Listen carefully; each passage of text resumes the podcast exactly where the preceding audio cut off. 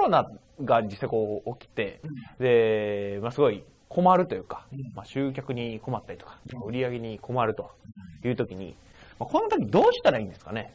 売り上げが半分になったっていうことをシミュレーションしてたんですよ。結構、僕にしつこく言うんだよましたね。はい。今日も始まりました。レスポンスチャンネル、マーケティングコスト社長の仕事だ。ということでですね、えー、今日は高木とゲストに北岡さんをお招きして放送していきたいと思います。よろしくお願いします。コロナがすごいことになってますね。もう、もうええやろ。もうええやろ。もう長いやわ。もうなんかもうニュースはコロナコロナと。もうね、何なんすかね。すごいですよ。もう、どうでもええやん、もう。どうでも。もうええやん毎日ニュースつけたらこうね、コロナがこう、コロナがこう、やばいやばいと。しかも専門家じゃないやつが、なんか、わけは専門家ずらして喋ってるじゃん、ずっと喋ってるじゃないですか。まあ確かに。もうびっくりしますよね。まあ、どのとこで喋っとんねんと思ってね。確かに確かに。もう全世界でね、こう、すごいことになってますし、日本でもなんか、最近はトイレットペーパーがなくなったりとか、いや、どういうペーパー欲しいですね、なくなるのかね。あの、トイレショップという。うん。でもお願いだから、マスクだけ本当なんとかして。マスクも全然足りてないですもんね。コロナになってもいいけど、花粉症嫌やねん。マジで。もう、本当に見てもらわないと、仕事のパフォーマンスが下がるんですよ。あ、そうなんですね。鼻水止まらないああ、それはきついですね。そうなんですよ。本当にあのお願いします。うん。コロナにつかないんでね。うん。ね、確かに、その。本当お願いします。花粉症の時に。ユニターの今日解決をめてください。はい、送り先は。はい。ということで、まあコロナでこう結構、なんていうんですかね、まあ会社というか、まああの、実際そのイベントはなくなったりとか、コンサートもなくなって、まあセミナーとかも実際自粛したりとか、する方もいたりとか、あとまあ学校がまあ、休止じゃないですけど、休校みたいな感じでね、なったりとかっていうのであるんですけど、まあ実際これ見ていただいている方は、実際経営者の方だったりとか、まあ社長さんの方がまあ多いと思うので、まあ実際その、やっぱ飲食店とかでも結構影響があったりとか、集客系がすごいみたいなんですけど。そうですね、東京駅ガラガラですしね。あ、そうなんですか？東京駅もガラガラなんですか？金曜日の晩にいたガラガラやし。あ、マジですか？六本木の夜行っても、もう3本木ぐらいですよ。マジですか？半分になってるんですか、えー、いや、もう2問ぐらいそんなに人が少ないですか？へえー、そうなんですね。でも、まあ、飲食店の方も結構大変で、なんか、潰れてるとこもね、結構あったりするみたいですね。もっと出ると思いますけどね、うん。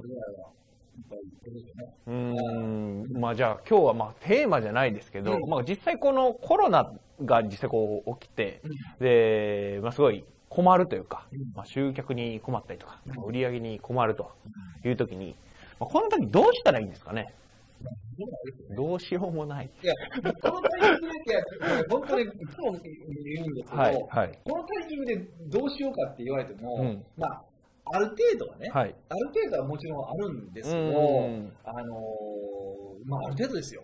ある程度。で、あのー、今回、えどこやったっけ、えっ、ー、と、ラオックスかな、なんかが、はい、あ多分ラオックスですね、ラオックスが、はい、えーとまあ、コロナの起こった、起こってないっていう話の前後ぐらいで、はい、えっ、と、すごい切り切りをするっていう、リストラをするっていうニュースが流れたんですはい。はい、要は、えっ、と、11月、12月ぐらいから業績がバーンって急に落ちて、インバウンドが減って、バーンって落ちて、で、まあ、コロナでもとどめで、もうこれも、まあ、まあ、持ち直せへんなっていうことで、あの落ちたんですよ。はい、その時に、まあ、いろんな話してたんですけど、うん、まあ、ねっていう話をしたんですクライアントの,、話で。あはい、で要は、ずっと青木さんも、もう、もうだダメだからって話をしたんですよ。で、なんでなのかっていうと、もうシンプルで、えっと、彼らはインバウンドの需要を、えー、見越したビジネスモデルをしてるじゃないですか。はい、いやまあそれが、まあ、もうそれそういう戦略なんですって言われたらそれまでなんですけど、少なくとも僕らの規模のビジネスですね、小さな会社に関して言うと、うん、このビジネスモデルはありえないわけですよ。要は、ビジネスの本堂って何なのかっていうと、一、はい、人のお客さんに来てもらって、その人に満足してもらって、繰り返し購入してもらうっていうようなビジネスモデルが、はい、えっと、ビジネスの本来あるべき姿なわけですよね。はい、その本来あるべき姿から、かけ離れたビジネスをしてるわけだから、それは簡単にダメになるに決まってるよね。っていう話をした。ん。ですよ。で実際今回も、あのまあ、もちろん影響が出てるところと出てないところって、まあ、僕のクライアントでもありますけど、やっぱり、はい、えっと、いわゆるあの世間的には、えっと、出てると言われているような業態のある飲食もそうですよね、うん、そういう業態でも、その落ち幅が、そんな大したことないんですよ。あそうなんですね。ちゃんとできてるところあはい、はい、だからそれはどっちかっていうと、この前にどれだけ対策をしたのかっていうことですよね。だから一番大きくなってると思いますね。うん、なるほど、なるほど。じゃあ、その結構差が、こう、クライアントさんというか、中にも結構大きくあるみたいな感じですね。だから僕が言ってて、はい。なあ、言ったでしょ？すいません。はい、よかったですって言ってくれてる人と、やっぱすごく2つに分かれる。のがもう今の現状ですよね。じゃあその、実際にその差がこう大きく出てて、その、その差っていうのはどういうとこからこう出てくるみたいな感じですか、ね、いろんなことはありますよ。いろんなことがあるんですけど、まあ、まず、ベースとして、はい、これ必ず、まあ、ある程度クライアントに考えてもらうんですけど、はい、自分のビジネスが、うん。売上が半分になったっていうことをシミュレーションしてもらうんですよ。売上が半分になったら、今のってことですか？そうそう今はそう。なんですけど、まあ、大変な状況です。けど、それが平常時のビジネスで売上が半分になったってことを必ずシミュレーションしてもらうんです。よ。で、そうすると、まあ、あれがない、これがないとか、うん、あのこういうことが、こういう問題が起こるっていうのが分かるわけですね、はい、で。それに対してどういう対策をしますかっていうことを考えてもらってるんですよ。で、やっぱりそれに対して、あのー、対策したところは、長く生き残ってるし、そうじゃないとしんどいなっていう。うん。ちなみにそれをこう実際にそのクライアントさんに北岡さんがこうなんかこう投げかけようって思ったきっかけとか、なんかそれをやろうってなったなんかあったんですか？まあでも一番大きなきっかけは、はい。震災ですよね。はい、まあ震災の前から僕もその話はしてたんですけど、特に震災の後にみんな、やっとリアリティを持って、本当売り上げが半分になるっていう状況が存在するってことを、初めて多分肌で感じたんですよ。おそらく今までそれを肌で感じたことはなかったんですよ。で僕も先生には言われてて、はい、そういうことは絶対あるから。あ、その半分になることがあるからっていう。はい。はい。けないやん。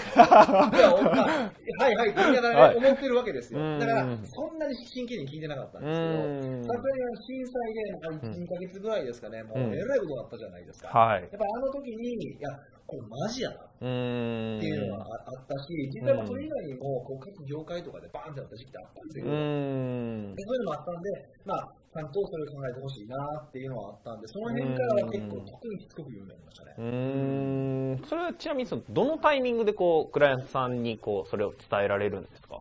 うんまあ、大体、あれが一番大きいのは計画とかだったりとか、戦略とか作るときに、はいはい、一番考えることが多いので、一番のメインは、うん、3ヶ月に1回やって経営計画合宿とかでお伝えすることが多いんですけど、それ以外でも、まあ、ちょっとした長期的なプランニングをするときとかっていうのは、絶対この、質問は。な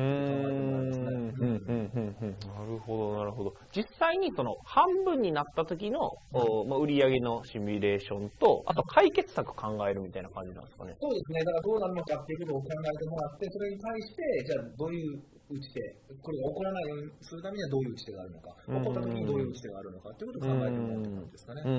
なるほど。だから、チームでいくと、はい、大体そうですね、えっ、ー、と、まあ、例えば、売上がゼロの状態でも、うん、えー、半年分とか、1年分のキャッシュを持つとかね、はい、一番まあ、まあ、簡単な解決策ですけど、まあ、僕は一応推奨は、特に僕らの規模が小さい会社だと2年っていうのを一つ。えっと、キャッシュで2年ってことですか？うん。うん、しんどいですよ、ためるのはしんどいですけど、2年っていうのを言っていて、2年たまったあれば、結構落ち着いて、あの行動が取れるんで、まあ、2年っていうのを一つすね。うんそれは、えっと、どういう基準でこう2年って感じなんですかね？その、2年なのか。どういう？は半年ですっていうふうに言ってるんですね。で、半年あれば、まあ、大体、なんか問題が起こっても解決することが多いから。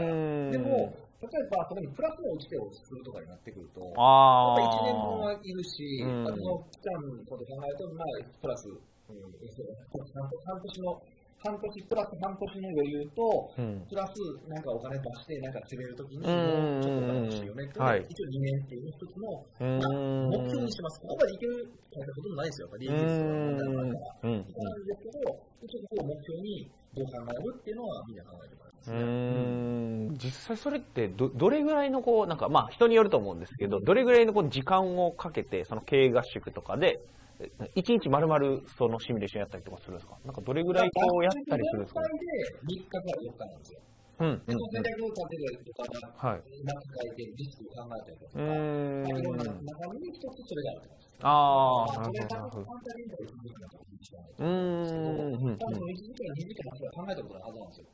まあ、あんまり、が半分になるとか、うんどんなリスクを抱えてるのかとかって考えたうことないんでしょ。、チャンスばっかり追い求めますよね。そうそうそう。うん僕どっちかっていうと、超ネガティブシンキングなんで。いや、そうなんですか？超ネガティブなんで、こうなったらどうしようか、こうなったらどうしようかして、考え、そんなことしか考えてないですよ。ええはいそうなんですね。はい。なるほど。で例えば、はい僕らだったら、クレジットカードの決済会社が潰れてどうしようかとか。ああ、そうなんですねだからね、。それが入金されないわけじゃない。うん、うん、うん、うんどうしようかなとか。うん。うだからそういうーんの。が法律でこう変わったらどうだみたいな。ああー、はい結。構僕はいっぱい考えますね。うーん。もちろん、対策できるものもできないものはあるんですよ。うん、うん。あるし、ないものに関して言うと結局キャッシュがあれば全部解決できるし、はい。そうそうそう、あることに関してはやるしって感じですよね。ん、うんうん、うん、うん、うん。なるほど。じゃあ結構日々考えられてるというか、まあまあ、まあ、考えると多分意味がなくので、必要ですので、考えないようにしてますけど、その考えないといけないタイミングでは考えるようにしてます、意図的に。見たくない現実を見ないと、やっぱどりまああんまりね、見たくはないですよねそう、。だから経営者の仕事とか見たくない現実を見ることだと思ってるんで、んでもそれをずっとやったら、ね、ストレスで死ぬから、ただその。タイミングタイミング、うんうんとまあ、月1とか3年1回とかの、そのなんか考えたりとか、プランニングしたりとかする時間にう考えましょうってんいうのは、やってもらいますね。うーん、なるほど、なるほど。まあ、じゃあ、これ見ていただいてる方も、まあ実際にその、自分の売り上げがまあ半分になった時に、んまあ、そもそも自分のリスクがどうあるのかみたいなのを出すっていそうですね。まあ、もう今だとそういう感じの方も多いと思うから、うんリアリティは持てると思うんですよ。はい。で、まあ、今回多分まあ、なんとかして耐え忍ぶ必要があると思うんですけど、一方で、今回耐え忍んだとしても、また同じようなことが必ず起こります。うんやっぱり日本は最大の国ですからね。うん。あるから、目の元して言えばにするんじゃなくて、やっぱり聞いたことに、うん、このコロナの時に何に困ったのか、うん。ってこともそうだし、これにはどういうことが起こり得る可能性があるのかっていうことを、もっと考えてほしいなっていうのは、うん。うん。うん。うん。うん。なるほど、なるほど。うん。やってなくなった人はどうしようもないし、うん今やってきた人はその、あのお金だけじゃなくて、いろんな意味で貯金、うん。関係性とか、うん。そういうのを取り入れしていくのはなんとかなるんですけど、うん。そういうのが多いと思いますから。うーん、うん、うん、なるほど、なるほど。じゃあまあ今日のテーマをまとめていただくとどん。な感じになるでしょうか。まあ、最悪の事態をうん。想定する手をつけよううん。っていうことじゃないですかね。うーん、うん、うん、うん。うーん、なるほど。まあ世間はやっぱコロナでこう、ね。ね、だから明るい話をしたいんですよね。うーん。まあ、自分の売り上げが下がるっていうシミュレーションをするっていう話なんで。うん。まあでもしていただかないと、やっぱりずっと続けていく上では必要なことだと思うので。うーんうん、うん、うんはい。ありがとうございます。じゃあ今日見ていただいている方もですね、ぜひそのシミュレーションして、実際にまあリスクを洗い出したりとか、あそうなった時にまあどうするかっていうのをですね、えー考えていただく、まあ、きっかけにしていただければなというふうにそうですね今はもう。はい。ということで、えー本日のレスポンスチャンネル以上で終了となります。最後までご覧いただいてありがとうございました。最後までご覧いただいてありがとうございました。ぜひですね、いいねと、あとチャンネル登録ですね、えーしていただければと思います。あと、質問だったりとか、コメント、概要欄の方にですね、お待ちしておりますので、ぜひ、質問、コメントしてください。